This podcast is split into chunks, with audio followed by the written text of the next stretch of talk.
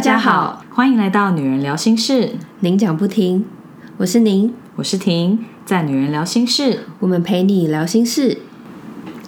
Stephanie 透过 Apple Podcast 留言，标题是“谢谢两位好室友”，好喜欢听两位好室友分享各种主题，会让人重新思考很多事情。尤其你们的声音好好听，让人听了心情会很平静。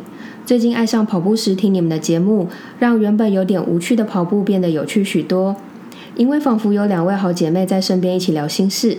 谢谢您和婷如此用心的经营每一单集，期待你们新的分享。Stephanie 是我第一份工作认识的同事，所以她就是从看着我从刚出社会就是个小妹妹，嗯到后来结婚，然后生小孩，所以我觉得也算是成人版的看着我长大的。Stephanie 也有很丰富的人生经历跟故事，所以也期待她之后可以来上节目跟我们一起分享和聊一聊。今天是我们节目的两周年特辑，我之前就有跟您说，两周年要不要还是来做个室友调查？因为我们去年一周年的时候就有做现实动态的调查嘛，对，就是觉得虽然参与的人不一定会很多，但是我们可以看看大家回应的数量，如果很少或是没办法构成一集的话，那我们就不特别分享了。我只能说还好室友们没让我们失望。对，其实很多室友们的留言都很温暖，虽然写的人没有很多，可是有写的都非常感动。然后也要谢谢这些室友们的回复，不然就不会有周年纪念特辑这个特辑。对啊，就会觉得说好啊好啊，都不要回啊，那就没有集数可以听。不会啦，我们还是会两个礼拜更新一集，所以就算没有周年纪念特辑，可能还是会有别的内容。不过还是很感谢有用心回复跟回应的室友们。这次一共有九十个室友参与调查，我们问室友：你听我们的节目有多久了呢？回答：从节目刚开始就听了的有四十八趴，听了超过一年的有三十趴，半年到一年左右的有十四趴，最近才加入的新听众有八趴。我觉得资深的室友还蛮多的耶，就是有七十八趴都有听超过一年了。嗯嗯，不知道是不是也是因为资深的室友比较会参与投票，所以比例上来讲，资深的室友还是比较多一些。有可能，嗯，嗯，大家不要害羞，欢迎踊跃参与我们的现实动态调查，或者是留言给我们。因为其实我们留言整理多了，我们也多少都可以记得常常互动的账号，可以记得你们。对我跟小宁还有一张表，就是看 IG 的账号对应这个人是谁，就是可能会有一些关键字让我们知道这个人是谁，比方说。是我跟小宁自己的朋友啊，嗯或者是说会针对某一些特别议题回应的，类似这样。对，而且昨天在整理的时候，你还跟我说，哎、我发现谁谁谁没有就是参与到，他说，哎、他是不是错过了？然后就还今天我看到你今天有特别在发一个说，如果是有错过，可以再回去补留言。嗯，对，我就想说，其实你们留言我们都还是记得的。对啊，铁粉没有来留言，我们还是会默默看一下。不过不用太有压力啦，根本情绪勒索。真的，我们问室友有哪些印象最深刻或是最喜欢的集数和原因。第一个部分是跟我有关的集数，有室友说婆媳相处、感情等等，都好喜欢呢。但我听的第一集是婆媳，然后才开始听其他集数，成为室友。听的婆婆分享印象深刻，真的是很多人讲婆媳。这个确实也是我们一开始做 podcast 的时候，我觉得我们可以做出跟别人不一样的主题，也是我觉得可以让别人有特别印象的主题。真的，因为讲到这个，我就想到我们第一次去参加 podcast 的实体活动的时候，你在台上有说你有一个很多人都有但很少人敢讨论的议题，也就是婆媳问题。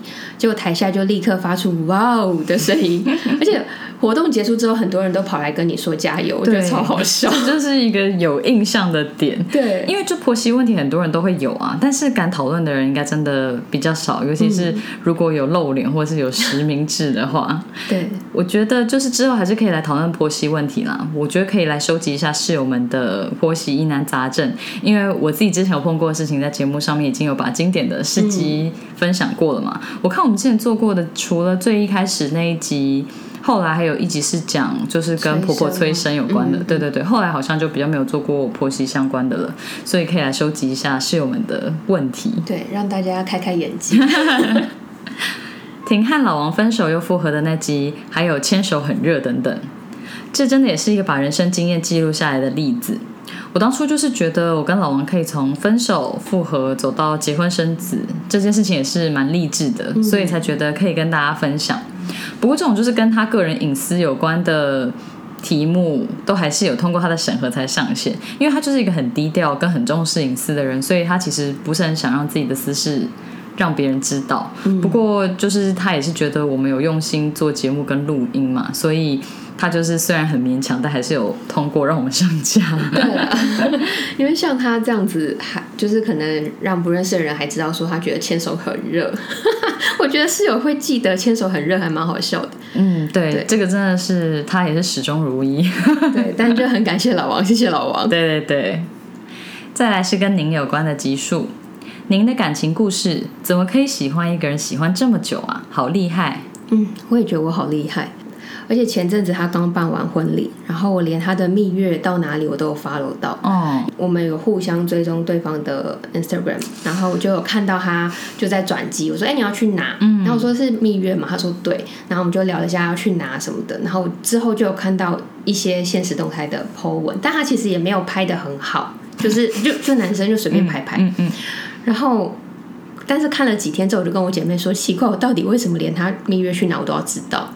就觉得还蛮好笑的啊，就是开玩笑抱怨，但是我很开心他 进入人生另外一个阶段。是我应该还是不会想看呢，所以我也觉得你应该是真的放下了。对啊，我就会觉得我还看他的新家哎哦，当房子开箱是可以啦，但是蜜月或什么，我就觉得我没有想要知道你跟你老婆去哪里度蜜月。哦，我不知道哎，可能没有放下的人才会这样想吧，或是有可能，嗯。对，我觉得还好，因为他那时候连邀请函啊，还有婚纱照都有传给我看。嗯哼，传给你看干嘛？当做朋友的哎，很美哦。OK OK。对对对，他就自己 update 给我这样。嗯，我也觉得蛮可爱的啦。可能就你们还是朋友跟友好的关系。对，是我并不会特别想知道前男友的感情状态或是在干嘛。前男友我也不会，但是我觉得，嗯，可能我就是把他当成。一个特别的朋友，就真的放下了啦。然后我就觉得，哦，即使是在呃你新的阶段的情况下，我依然可以接受到这些讯息。其实我也觉得还蛮好的。嗯嗯。但是因为他已经结婚了，我们也不会特别像以前一样，可能聊聊很多。对啊，就是他有传给你的话，你就回一下或者看一下，或看到线动什么特别，再跟他聊一下这样子。大概就这样。对他很少发，通常都是他会回复我的线动。哦，对，然后你也知道我很不喜欢点讯息嘛，所以基本上，所以基本上我可能就是也是不会去回应他的东西。我只能摇一摇头。开车，您的单恋故事，您妹妹的那集，嗯，就是你的铁粉啦。对，哎，开车这集真的也是我们节目初期生出来的，因为就是平日开车有感。嗯，像我刚刚开车来的时候，我也是觉得。就是开车实在是有很多 OS 可以继续再讲，真的。我觉得那个时候录的时候，我应该还蛮保留的。对你一开始比较有包，我一定很保留。现在路可能又不一样了，所以我们之后可以再聊几遍开车有关的。真的，而且我们一开始比较没有特别调查室友的经验或是故事嘛，现在都会收集大家的故事，所以到时候来做一集应该是蛮精彩的。对啊，对啊，可以加入大家的心得。嗯，而且其实后来有听到朋友或者是室友们也有说，他们听了这一集更有动力去考驾照，我就觉得还蛮开心的。嗯。嗯，驾照考到真的要上路开开看，不要怕。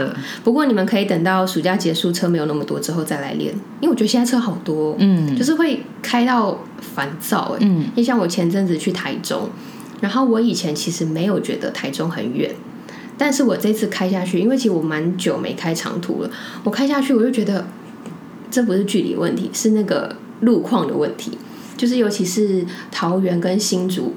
非常多车，然后我就会觉得很阿杂，我就一路都在骂别的车，就说：“哎，走开了，哎，干什么？”这样。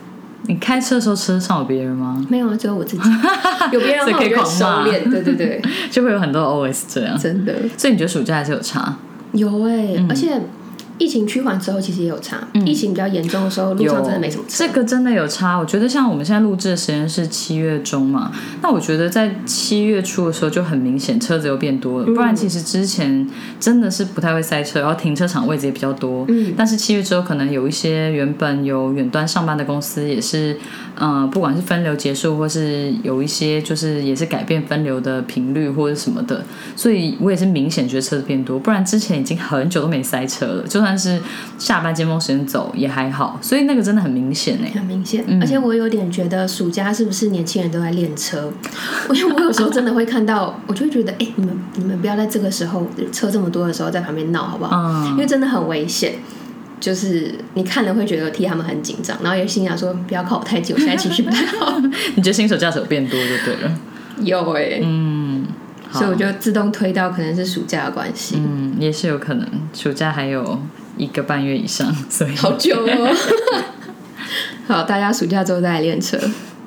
有一集是回答室友的问答，讲付出与回报的平衡。这集内容很打动我，您的回应很真诚，让有类似经验的我很受用。我也觉得那集您的分享很真诚，就是真的是很发自内心。那室友也有感受到，而且有从中受益。我觉得这样真的很棒。收到这种回馈，就会觉得嗯，我们做节目真的是很有意义。真的。可是我看到这个，老实说，我那时候想说，完蛋，那一集我回答什么？其实我不记得。嗯。我只记得有这个题目，有这件事情，但是我完全不记得我讲了什么。嗯。所以我就。因为也没时间嘛，所以我就刚刚来的路上就把那集找出来。还好你有跟我讲是哪一集，就找很快。嗯，然后就找出来听。然后我边听边想说：天哪，我怎么回答这么多，而且这么细节？对，因为我那个时候看到你写脚本的时候，也觉得你讲很多个很细。虽然你讲过，后来就忘了，但是其实你当下真的很认真准备那个问答。对，但是你如果花很多时间写，你怎么会讲过就忘了？还是因为你已经内化了？所以你没有特别觉得有特别嗯留下很深的印象之类的？我我不知道哎。会耳多忘事，我真的记性是不太好了。但是回去重听的话，我还是可以想起来那个时候，呃，写这些当下的心情。因为我记得他是说，就是像你很常给人家惊喜或者为人付出，但是你的付出跟回报没有达到平衡，你怎么去调试这件东事情，或者是你的心态是怎么样，对不对？我记得他是这样问。哎，你很强哎，你有回去重听吗？没有啊，老年哇，你好厉害哦！我是真心觉得你很厉害耶，因为就是他的。提问也是很明确啊，对，嗯，哇，我现在是 respect，被你这种就是记忆力比较薄弱的人 respect，好了好了，我还是可以开心一下，对，还是可以开心吧。如果有新的室友不知道我们在说哪一集的话，可以回去听二零二一年的八月四号有上一集 bonus 集，然后是室友问答嗯。的一个技术，嗯。嗯，可以去听听看。再下一个类别是来宾访谈。很久以前有一集关于蜜蜡除毛的，这集可以说是我们第一次做类似职业访谈的。我自己是觉得很有趣，因为当初就是因为要去做角蛋白，就是让睫毛比较翘的。那我那时候就是还是孕期，所以我有顺便做蜜蜡除毛。那时候就觉得跟蜜蜡师聊起来真的是太有趣了。然后我当天就有跟您碰面嘛，就有跟您说。就是去美容的经验，那您也觉得很有趣，所以我就很火速的约了蜜蜡师的时间，这样子，所以就有邀请他来节目上聊聊。那我在月子中心的时候。听到泌乳师的分享，我也是觉得很有趣，所以我那时候也有邀约泌乳师。对，可是产后的生活真的太忙了，所以我后续就没有特别联系。因为那个时候那个泌乳师讲的也是比较保守一点，他好像就是要看公司安排这样。其实蜜蜡师也是有问公司啦。那我记得那个时候泌乳师那个公司他也是说可以，可是因为我后来没有主动跟他们联系，他们就也没有再特别问这件事情。那我是觉得，如果室友们自己有觉得自己的工作很有趣，或是对工作很有热情，或有很多可以分享的话，我觉得也可以来跟我们报名，我们可以来做一做 职业访谈的内容。不过，我想说，您可能就会很担心，说这样子室友是要来停家录音吗？想说这样你家就会被知道住在哪里了，这样安全吗？还是我们要约外面的录音室？烦欸我应该就会直接说我们约外面录音室啊，我直接没有把来家里这个放在选项内。哦，懂懂懂，好啊，就是如果有兴趣报名职业访谈，或是想要来跟我们聊一聊，或是进行嗯特别的室友见面会的，也是 可以来跟我们报名一下。关于他们系列，嗯，我们从后台看关于他们的系列，的确也是下载数都还蛮高的系列。嗯，就都是约来宾访谈的。嗯我们之前就是可能就是找身边的朋友，因为我其实一直都是觉得大家都有自己的故事嘛，每个人一定都有自己可以聊或是可以讲的，只要你愿意分享，对啊，所以嗯，我们自己的朋友们也是之后也欢迎来上我们的节目。对，有点害羞，最近印象比较深的是您妹妹的那一集，加上照片实在太激励了。我猜是先听节目觉得惊讶，然后看到照片觉得震撼，所以这个双重刺激下印象深刻。再下来一个类别是都喜欢或是有讲特定主题的，喜欢你们闲聊很自然，真诚的分享很棒，很疗愈，都很喜欢。其中特别喜欢的应该是婆媳关系、催生、您的各种计划、每一个来宾访谈，例如您妹妹的惊人克制力那集。喜欢的集数大部分是有室友互动或来宾互动，觉得很有趣，也更贴近室友 family。室友 family 感觉我们很像一栋宿舍。我本来想说女生宿舍，但是其实也有少部分 男生，宿对对对，是男女混宿。想说讲到宁妹，宁妹是否就会觉得自己是流量密码？到时候小宁的妹妹听这一集就会想说，诶，有蛮多人提到她的。真的，嗯，都很喜欢，连闲聊都喜欢，特别喜欢专访人物的集数，因为可以透过节目认识不同人的生活经验，知道更多的新知，像是认识月亮杯、布的生理裤等，而且都跟我们的生活很贴近，很喜欢。感觉您和婷的朋友都要被我们认识光了。其实跟两位主持人太熟了，每一次在听节目的时候，都觉得很像在跟两位对话一样，导致没有特别觉得印象最深刻的一集。真的要讲的话，应该是婆媳这种八卦主题，让人觉得好兴奋，哈哈哈 第五十九集，人生无法重来，减少后悔与遗憾，并从中学习，才能让自己过得越来越开心。室友讲的这集我也很喜欢，就是我们经常做的主题都是跟我们自己的感触或是一些心得有关，嗯那就是我们自己已经有一些想法了，那再透过节目整理跟记录的方式，再加上室友们的故事和经验，就会让整个集数和内容更丰富。对，刚刚室友也有提到，就是很喜欢有室友参与互动的集数。嗯，我真的觉得发明这个很好，就是可以让室友们有参与感，那我们的节目内容也更丰富。嗯，嗯，所以可以佩服自己一下。爱的语言在所有人际关系上都能运用和反思。哦，这个真的是我们从节目最一开始就有想做的主题，但是过了很久之后才终于面对它，也把这个主题做出来，想说终于可以把它从我们的清单上划掉，因为它主题真的放就超久，想把它挪出去。的。对呀、我觉得爱的语言也是我在经营关系上很重要的小工具，可以用小工具形形容他们？可以啊，小工具，嗯，所以听到室友的回馈，就会觉得当初有坚持把这一集生出来，真的很好。嗯，因为我记得我们当初就是说，其实也有蛮多 podcast 或者文章都有讲到爱的语言，但是有一些话题，就算别人讲过，比方说像是原生家庭也是，但是我们都还是会有自己的观感跟心得，所以就算是别人聊过的话题，我们自己聊，或是让室友们一起参与，也都还是会有不同的心得跟结果。对，好好说话，这期真的帮到我很多，至少比较少跟人起冲突，又能把想说的话好好说。哇、这集就是创下我们录制最多次的主题，真的 三次，对不对？对。啊，真的而，且还是你初剪过之后，我还说不好意思，我们重录好吗？嗯，对对对，就是你听了之后，就还是觉得不够灵活，嗯还是太硬这样子。就不过这就是对室友有帮助，我就觉得还是要把它好好录制好，真的是很棒。后来我们在做说书的主题之后，就越来越上手了。我觉得诀窍就是多举例子跟故事就对了，比较不会太硬。不然如果都是讲书上的理论，听起来虽然是重点整理，可是就还是会有一种在念的感觉。嗯嗯，所以我们自己也是有成长。没错。我那个时候一直觉得成品过不了自己这一关，这件事情我也觉得很烦，哦，然后就会一直，而且因为你已经初剪了，然后我还要重录，嗯，我真是每一次开口都觉得，我到底要不要讲啊？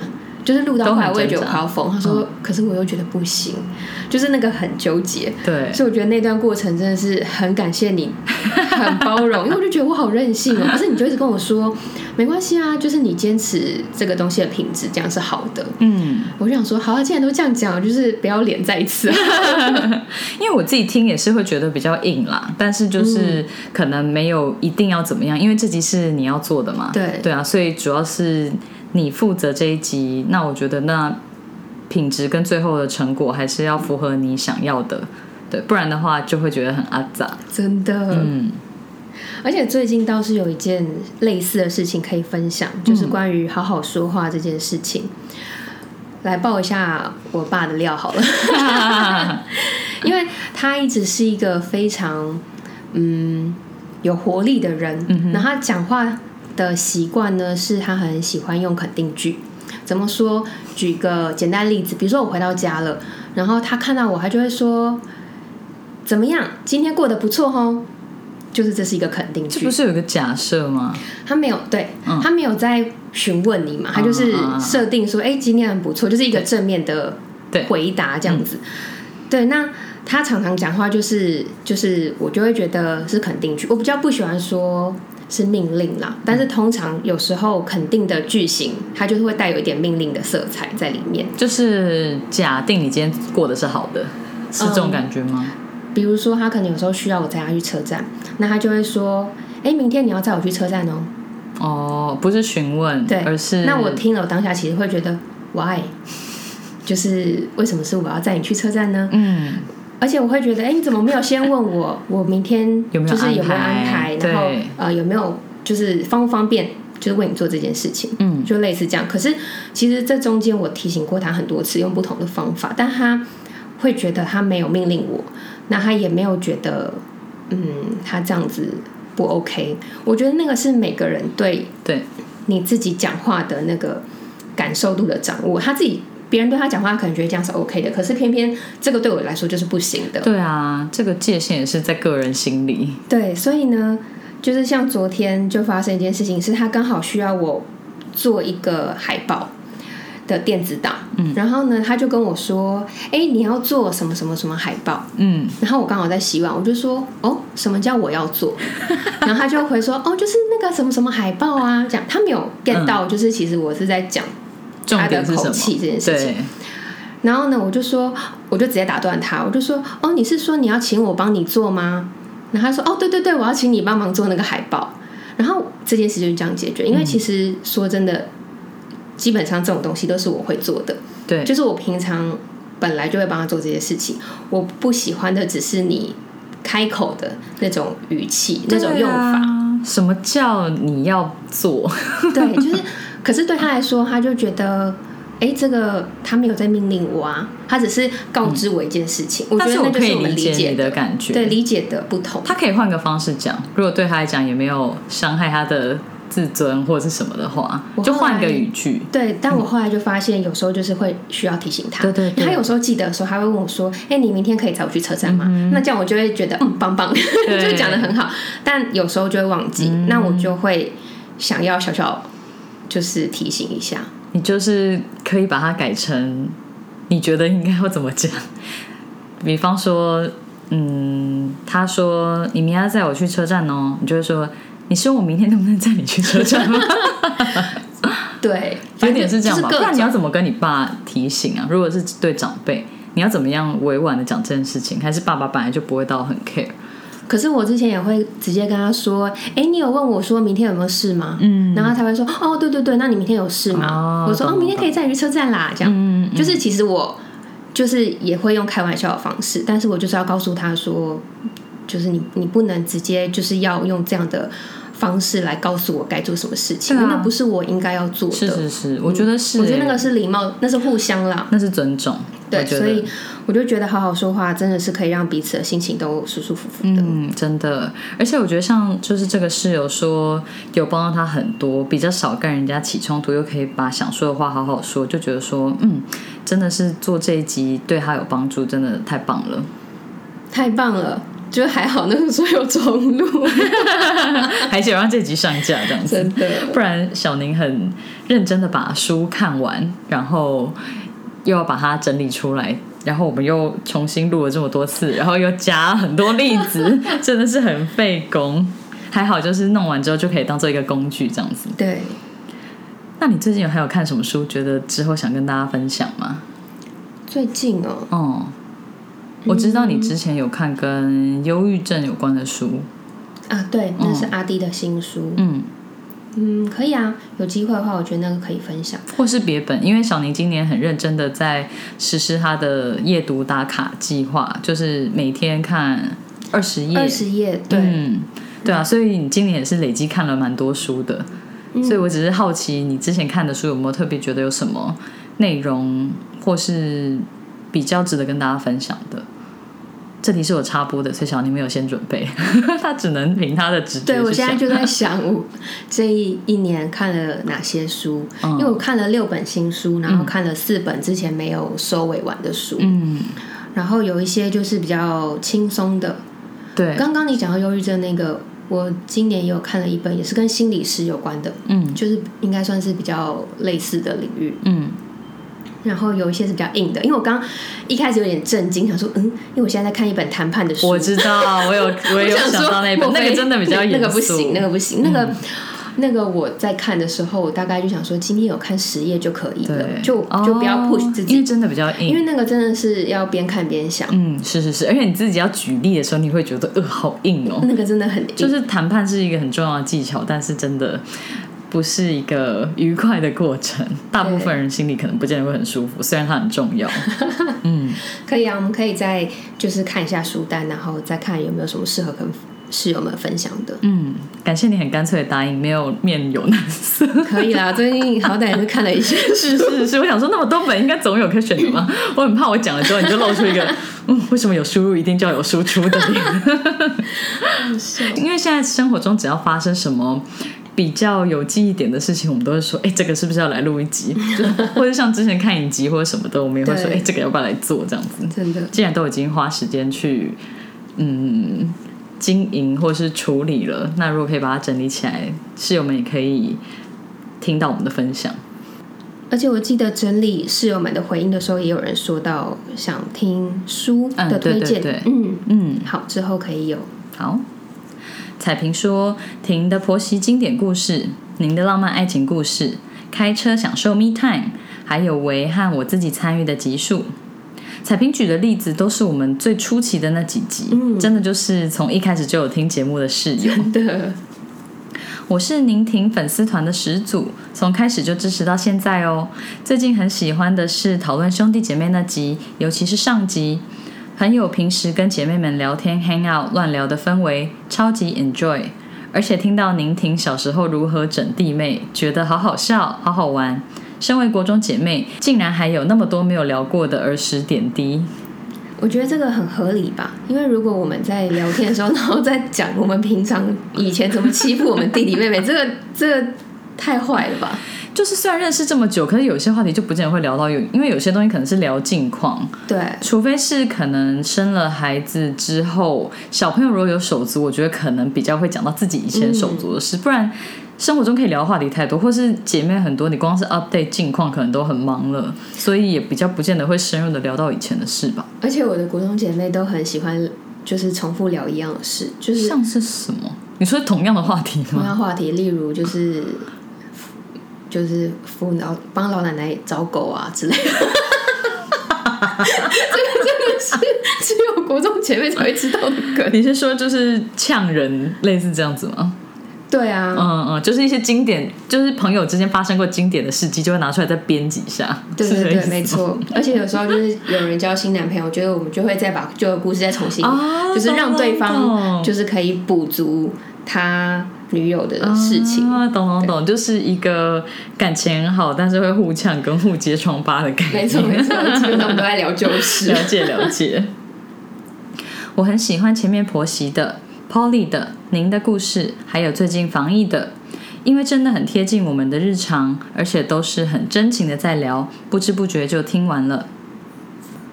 好，我之前在写这集脚本的时候就说，我们也可以拆个上下两集。那我们现在录制的时间大概是三十分钟上下，嗯，所以我们会在下一集再分享，就是大家想问您跟想问我的问题，还有大家想要跟我们说什么话。那我们下个礼拜就会紧接着再上下集。如果你喜欢我们的声音、节目内容或我们分享的心事，欢迎订阅这个 podcast。如果你是用 Apple Podcast 收听，请给我们五颗星的评价，给我们鼓励哦。有任何话想对我们说，都可以写 email 给我们，或者是在 Facebook、IG 搜寻“女人聊心事”，您讲不停就可以找到我们喽。我们经常会在 IG 开征求听众们意见和经验分享的调查系列，有兴趣参与调查的室友们，记得追踪我们的 IG，我们会把相关的链接放在 Podcast 的资讯栏中。女人聊心事，陪你聊心事，我们下次见，拜拜